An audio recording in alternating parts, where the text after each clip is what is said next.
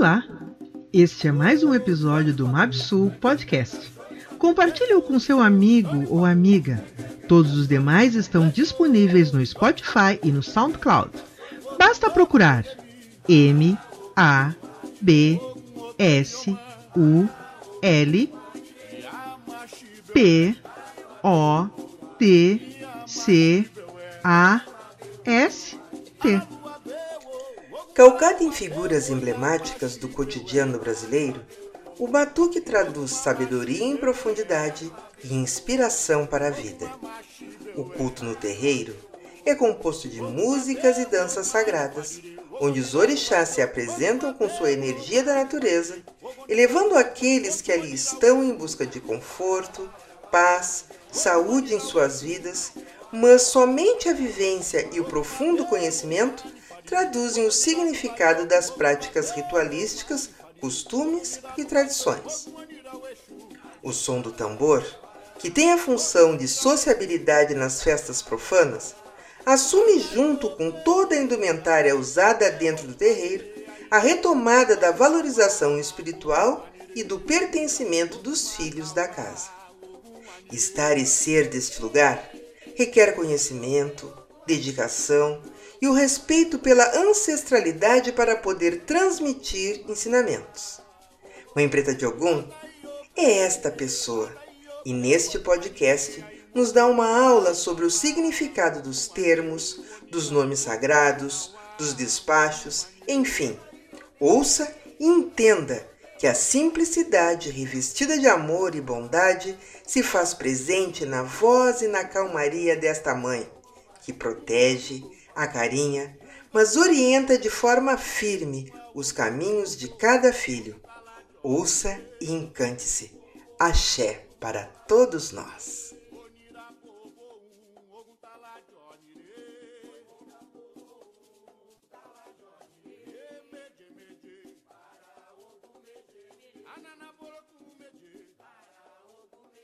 Então, primeiro eu queria te pedir é, para contar um pouco sobre a tua infância. E em que ano tu nascesse e o que, que tu lembra da tua infância? A minha infância eu lembro das vezes que eu ia passear na casa da minha mãe, que eu fui criada pela minha avó, né? E aí eu lembro das brincadeiras da, de criança e do meu avô, que foi com quem eu vivi a maior parte da minha infância, né? E sempre da minha avó, eu ia receber com meu avô no banco, andava sempre com eles, né? dessas coisas que eu lembro, ia a cavalo para fora com meu avô, da Erosa até a Serra das Asperezas, né? Com, assim que eu ia com eles. E qual era o nome do vô e qual era o nome da avó? João Gonçalves e a minha avó chamava, chamavam ela de Dedé, né?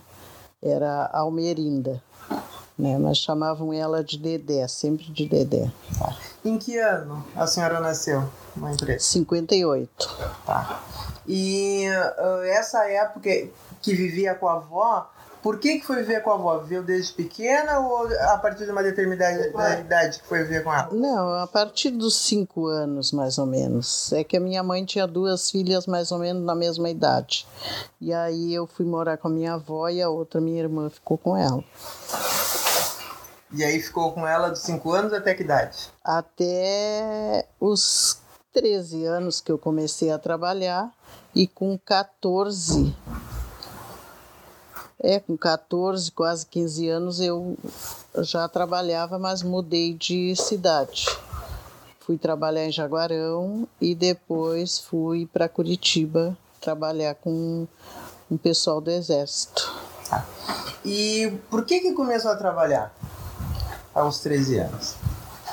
Era minha tia que trabalhava no restaurante no Acapulco, a tia, a tia Tamira, e aí me convidou para ajudar ela na cozinha, que ela trabalhava sozinha, e eu fui trabalhar.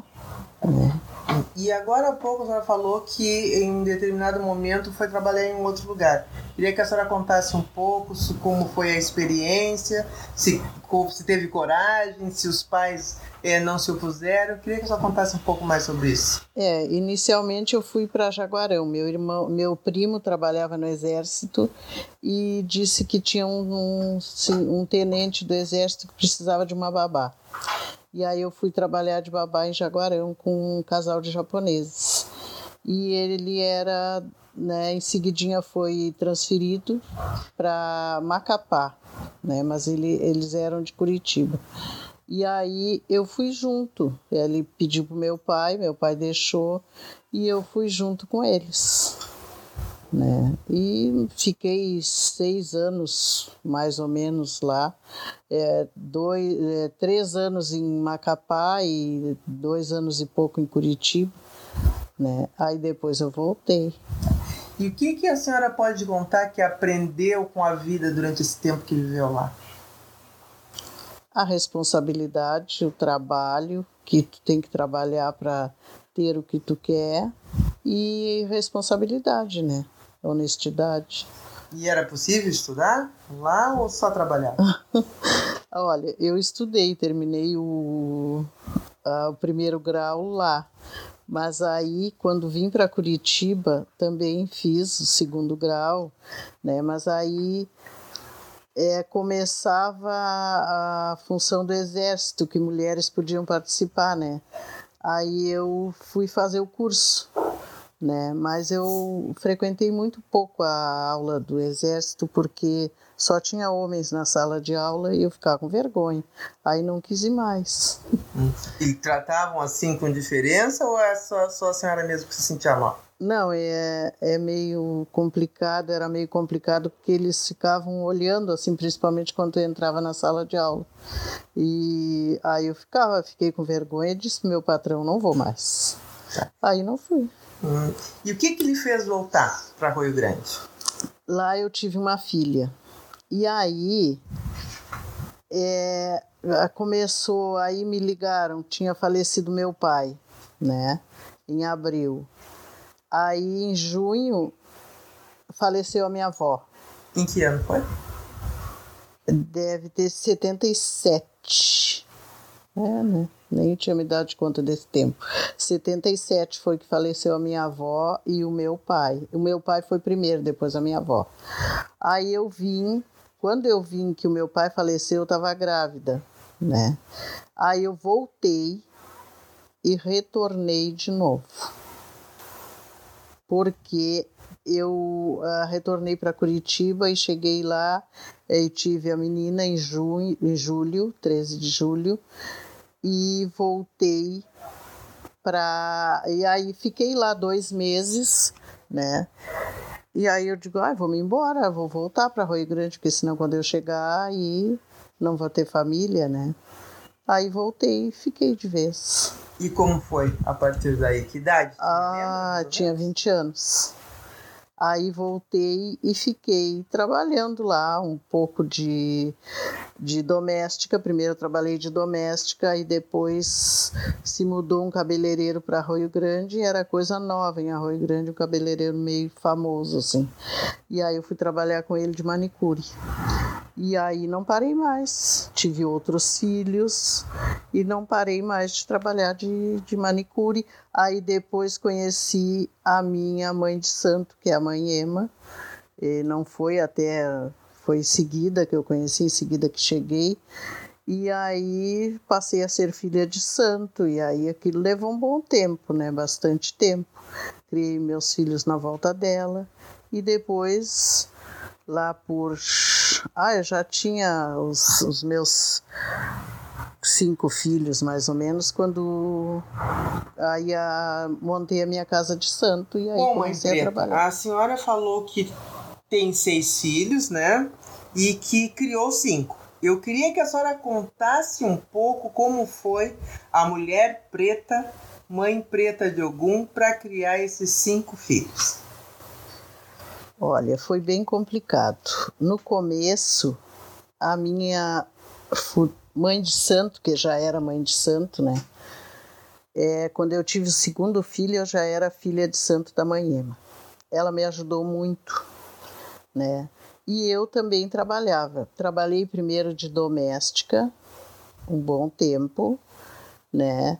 E a, meus filhos iam para a creche. Essa primeira menina foi para a creche com um ano e oito meses, porque ela já a creche não tinha berçário, mas ela já não era de berçário, ela já era bem, né? Ela fazia, né? As coisas tudo direitinho e aí ela foi para a creche e eu fui trabalhar de doméstica.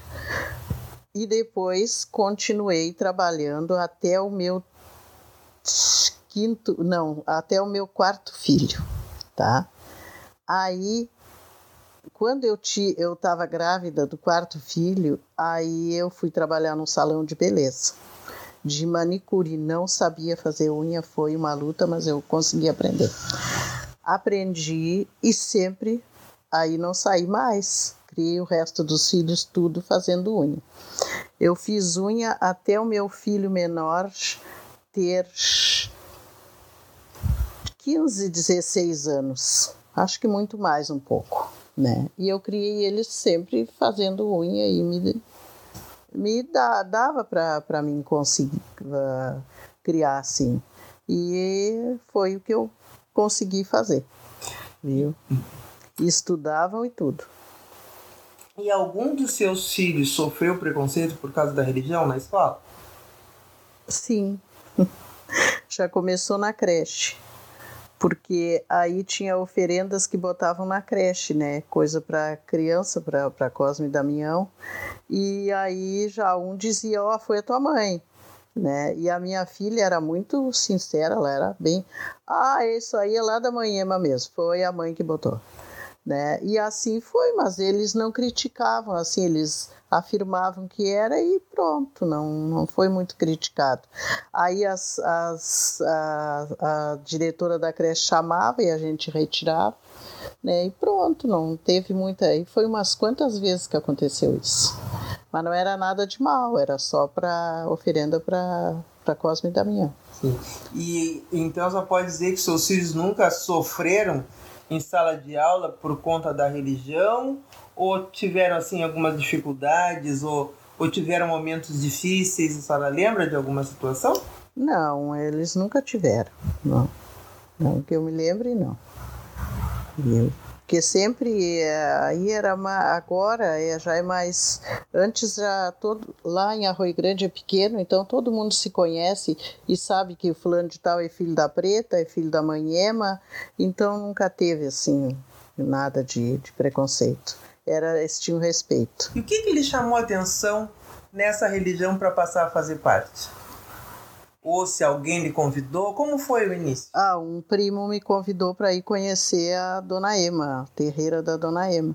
Aí eu fui conhecer e gostei, fiquei lá, gostei de, de, de do pessoal e dela principalmente, das entidades né, que foram bem fortes comigo, me disseram coisas que só eu sabia. E aí eu passei a acreditar e não parei mais. Que idade tinha ou que ano era isso, mais ou menos? Eu tinha 21 anos, 20, 21. Era em 78, final de 78. Eu tinha 20 anos. Tá. E a sua família, a mãe aceitou bem a senhora ter ido para a religião, para o Batuque? Olha, naquele tempo nem não digo ela aceitou, ela não aceitou. Eu frequentava a casa da, dessa senhora e continuei, da Manhema, continuei, continuei. Não teve uma aceitação, e sim, né, eu né, ia para lá e ficava lá, e aí a minha mãe nunca disse nada contra. Sim. Quantos filhos a senhora tem no total? Seis filhos no total. Tá. E Criei... todos são da religião? Todos são da religião. Criei cinco. Uma foi criada com uma tia de religião minha, madrinha, né? E os outros eu criei fazendo unha, trabalhando na religião, e aí foi. E quantos anos tem o mais velho? Quantos anos tem o mais moço? Ou se puder dizer a idade de mais cada um velho, Ah, o mais velho tem 42. O mais moço tem 22. Tá. E o que, que a religião tem lhe ensinado ao longo desses anos?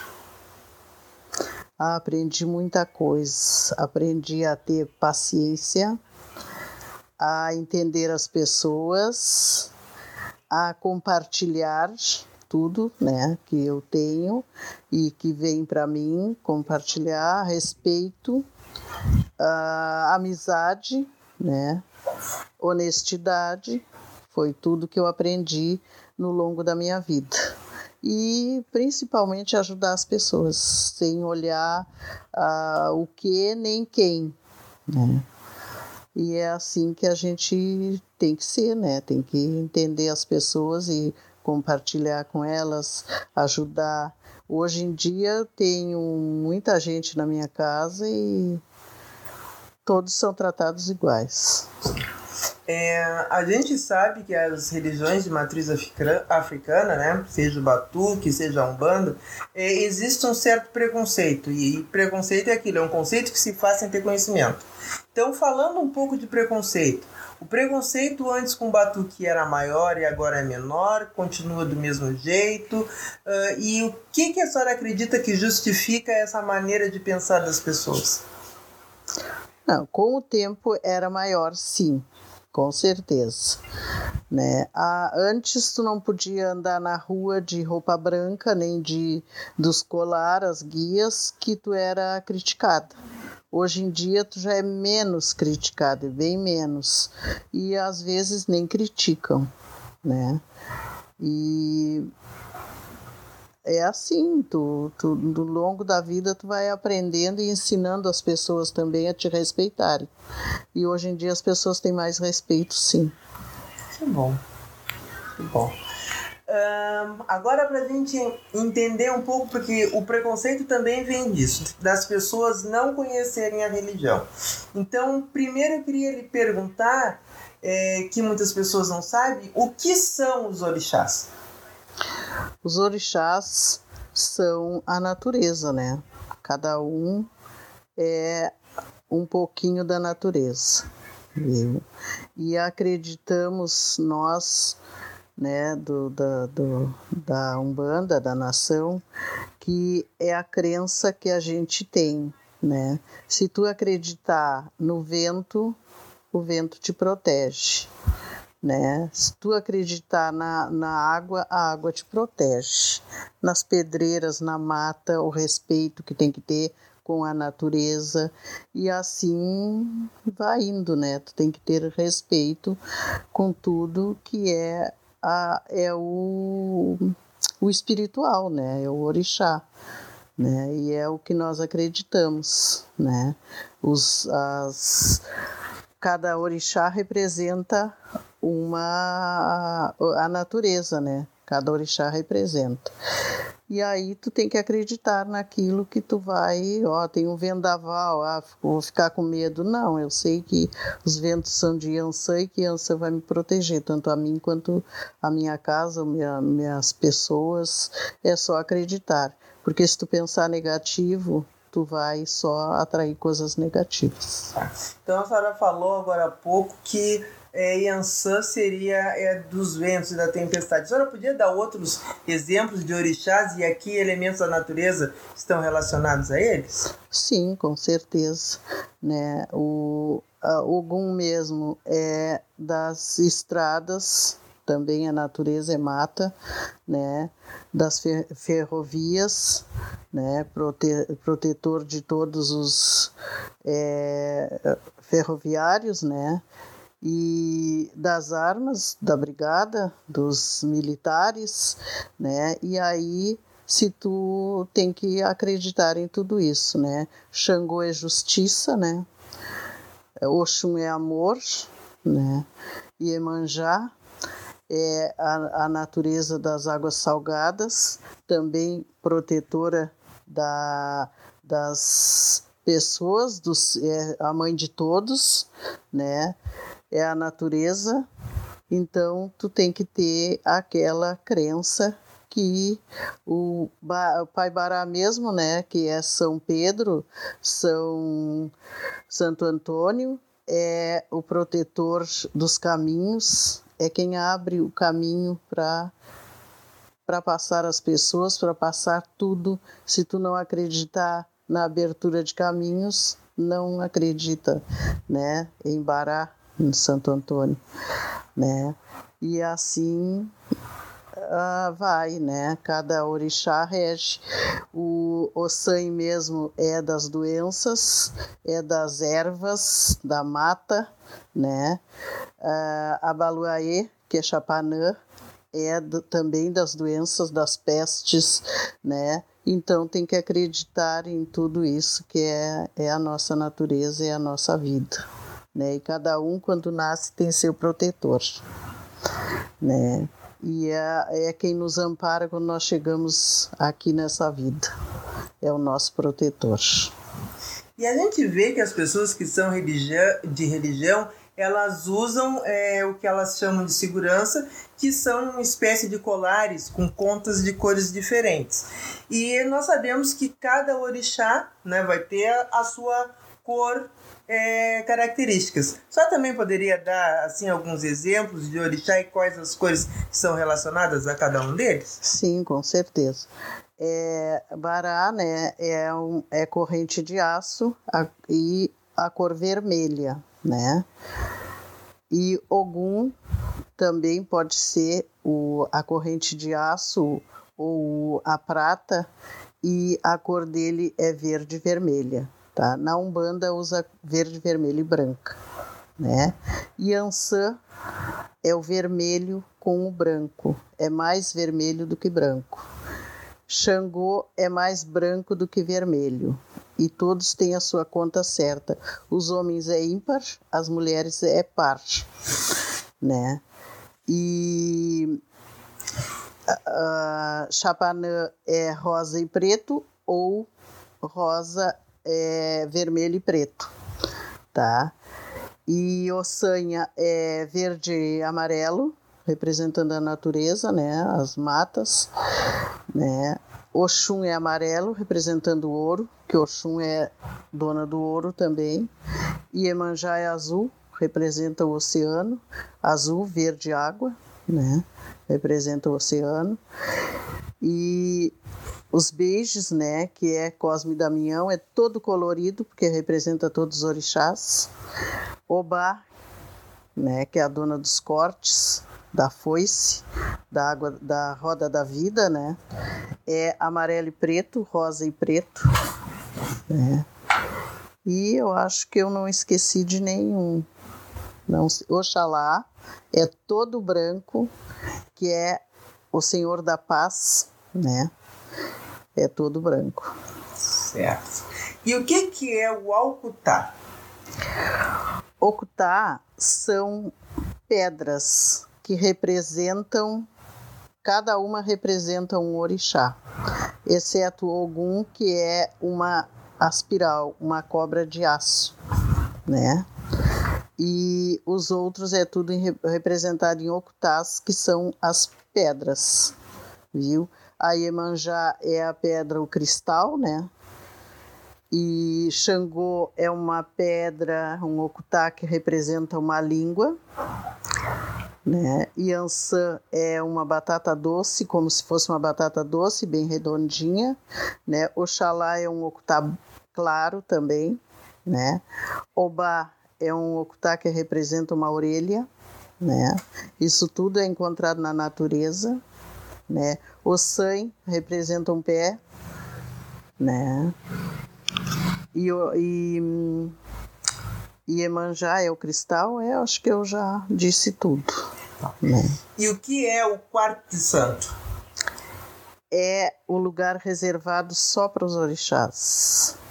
Ali tu é, alimenta os orixás, ali tu cuida deles. Eles são em vasilhas, né? Vasilhas é pratos, né? O bamboner. Tem a quartinha, que é um potezinho de é, barro, que é onde tu põe a água para eles. Né? Ali tu enfeita do teu jeito, põe cortinas da, da cor do orixá, né? É, da cor, cor, coloridas, tu vai enfeita do teu jeito, é como se fosse o teu, a tua casa, a casa dos orixás reservada dentro da tua casa. É um lugar de muito respeito, né? Para entrar tem que ser de pé descalços, limpo, de claro, de branco, né? Ali tu reza pro teu sagrado. Certo.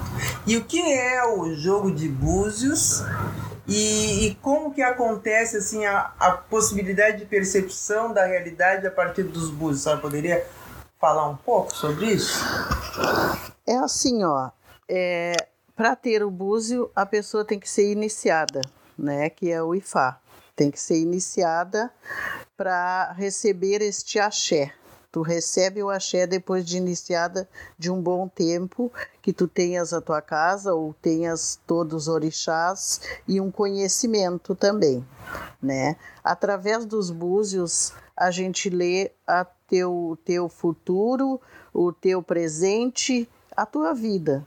E aí a, os orixás vão confirmando o que tu pergunta, porque o búzio é uma concha né?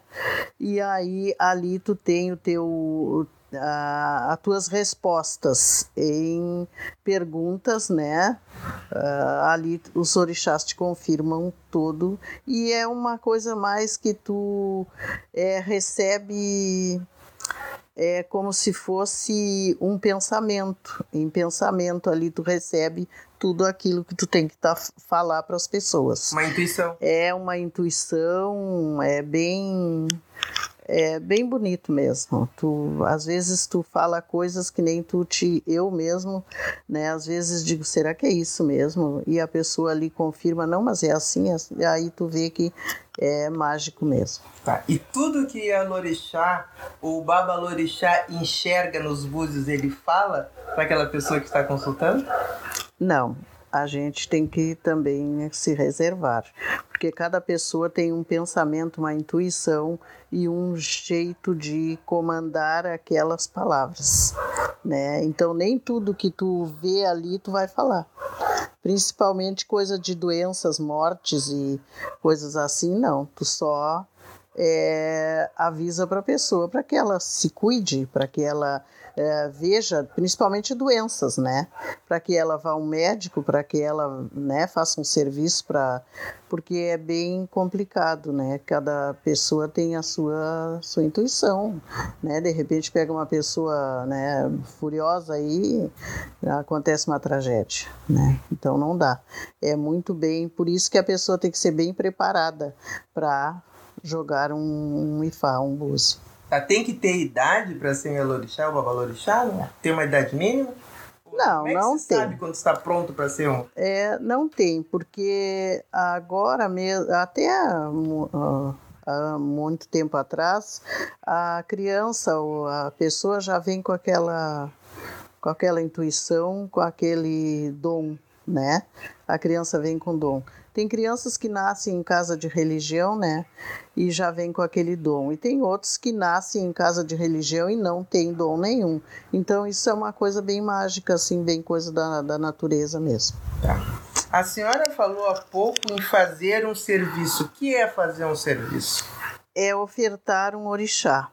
Por exemplo, se tu tem uma doença, né, e tu já foi ao médico e tu já foi tudo, tu já fizeste de tudo de, de médico e de ciência e coisas assim, e aí tu faz alguma coisa, porque pode ser alguma coisa espiritual. E ali tu faz um serviço, faz uma oferenda para o orixá dessa parte de ou, ou enfermidade, ou trabalho trancado, coisas assim, e o orixá vai te responder, viu? E com certeza sempre tem uma boa resposta. E sempre tem uma boa resposta ou pode ser que esteja no caminho daquela pessoa e ela tem que passar por aqui? Sim, às vezes sim, viu? Mas pelo menos uma amenizada sempre dá. Certo. E o que é a oferenda? Oferendas são é, comida, comidas para os orixás. Tipo, o orixá gosta de milho, pipoca, batata, é, maçã, frutas, né? Aí a gente coloca, né, numa bandeja, numa, numa, em cima de folhas, né? Porque agora com essa tem que proteger a natureza, não podemos pôr muita coisa, muito papelão, não. Mas bota-se em cima de folhas e oferta-se o orixá com as coisas que ele gosta. É como com se as fosse um presente. frutas. E aí se presenteia ele com aquilo, com essas oferendas. Tá. E é, a senhora é conhecida como Mãe Preta de Ogum. Por que de Ogum? Porque é o meu orixá. E como que se descobre a que orixá nós pertencemos? jogando Ifá no jogo de búzios, né? Aí tu pede licença ao Oxalá para saber da, da, da, do orixá da pessoa, fazendo para Oxalá uma oferenda também com canjica, que é para nós é o que clareia o teu ori, que é a tua cabeça, para a gente poder saber que orixá rege o teu ori. Aí a gente joga e o orixá vai responder. Viu? Aí tu descobre quem é o teu orixá. Como tu tem o teu pai de cabeça, como diz, a tua, o teu uh, orixá do corpo, que seja o pai ou mãe, assim tu tem também os teus parentes, assim como tu tem na tua vida, que chamam-se passagens. Aí tu tem as passagens. Tudo isso se vê no Ifá. Certo. E o turbante, qual é o significado, qual é a utilização dele? Vou lhe perguntar duas coisas: o turbante e depois lhe perguntar sobre o tambor. Bom, o turbante vem ser a coroa do batuqueiro, a coroa do iniciado, né? Porque é como eu não, como na, na, na sempre ouvi falar que até eu, né, a primeira vez que usei turbante, eu tinha visto uma entrevista na África, né? E aí eu achei tão lindo aquilo, né? Digo, ai que bonito, vou saber como é, por que elas usam tudo isso, né? Mas não não pesquisei nem nada. Fiquei usando porque eu achava muito bonito né? Aí lá um dia, né, alguém me disse também conversando que era a coroa de nó, dos, das batuqueiras de antes, das, das africanas, né? Que para nós o turbante é a nossa coroa porque na nação nós somos rainhas, somos reis, né? Assim, pai de santo, mãe de santo, né? Yalaruxá, Babalaruxá, são reis e rainhas. E essa e a, o turbante nos representa a nossa coroa. Tá. E o significado né? do tambor? O tambor era a chamada que os orixás que as pessoas faziam pro, pra, uns para os outros.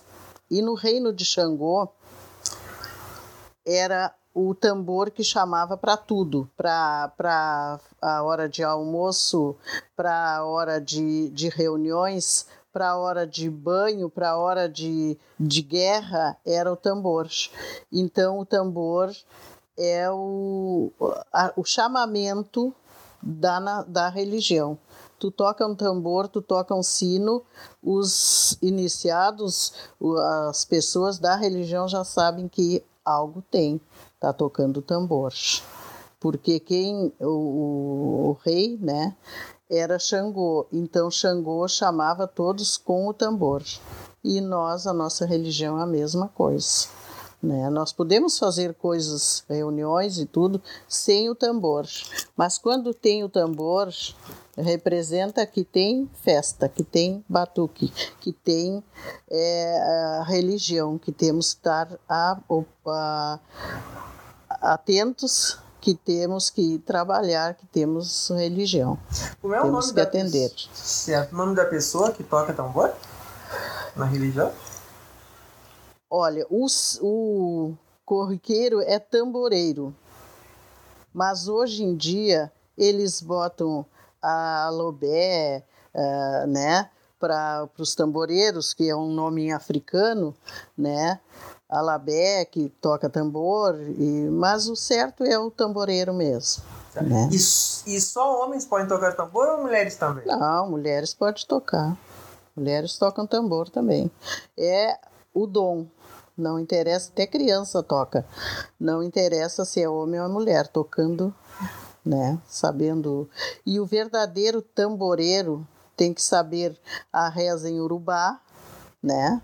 Responder a reza em urubá é o verdadeiro tamboreiro. É quem está é, apto a tocar em batuques, né? Agora, para tocar em terreira e tudo, pode ser, sendo, sabendo fazer o manejo do, do toque, não tem problema. Mas o verdadeiro tamboreiro de nação tem que saber as rezas em urubá. Então, todas as rezas são em urubá? São em urubá. Certo. E quantos anos a senhora está na religião e quantos filhos de santo é, possui? Mais ou menos. Olha, na religião eu estou há 40 anos, né? Vou estar 40 anos cerrado, né? 30 de mãe de santo, né?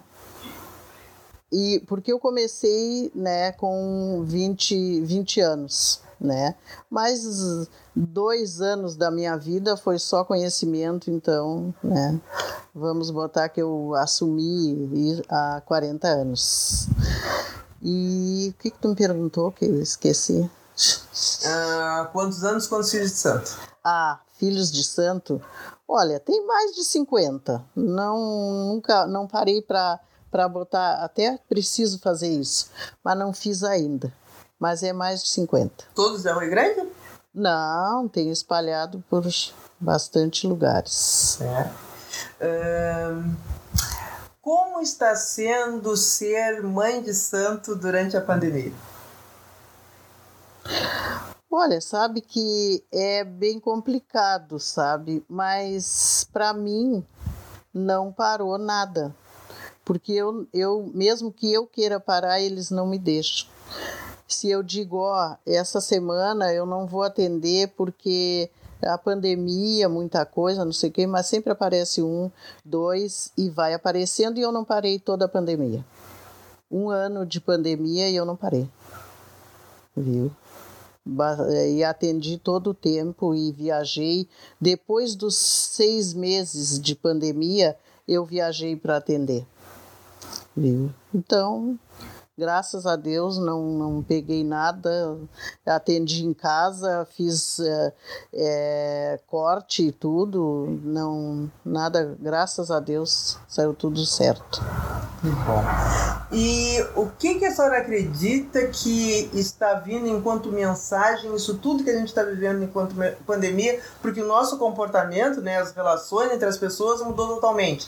O que que os orixás quiseram nos ensinar com essa pandemia? Eu acho, né, até confirmado, porque eu joguei para isso, para ver, que eles querem mostrar para as pessoas que todos são iguais, que não tem diferença de nada, que todos têm que ter o mesmo respeito um com os outros, viu? E, e dar a mão sem olhar a quem, viu? E, e as pessoas têm que se unir, ser humilde, ter humildade e se, se unirem uns aos outros, principalmente família, porque estava um tempo assim que família só se via à noite e olha lá, às vezes não conseguiam se enxergar. Então eu acho que a natureza, os orixás, é, a, querem ensinar isso aí para as pessoas, viu? Claro que essa pandemia é complicada para um monte de gente, é muito complicado, mas eu acho que as pessoas têm que dar valor à família, às suas vidas e parar um pouco com a ganância de querer muito dinheiro, trabalho, trabalho, trabalho e, e não é para mostrar a eles que eles não levam a nada tudo isso. Claro que tu tem que trabalhar para te sustentar e tudo, mas tu tem que dar também atenção à, à, família e ser humilde e ser humano em primeiro lugar. É o que eu acho. Amém.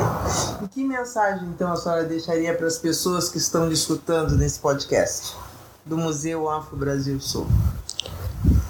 Eu deixo a mensagem assim para as pessoas que é o que eu penso para mim. É, nunca queira ser melhor que ninguém todos somos iguais. Só temos diferenças de cor, de moradia, de cidades, mas todos somos iguais.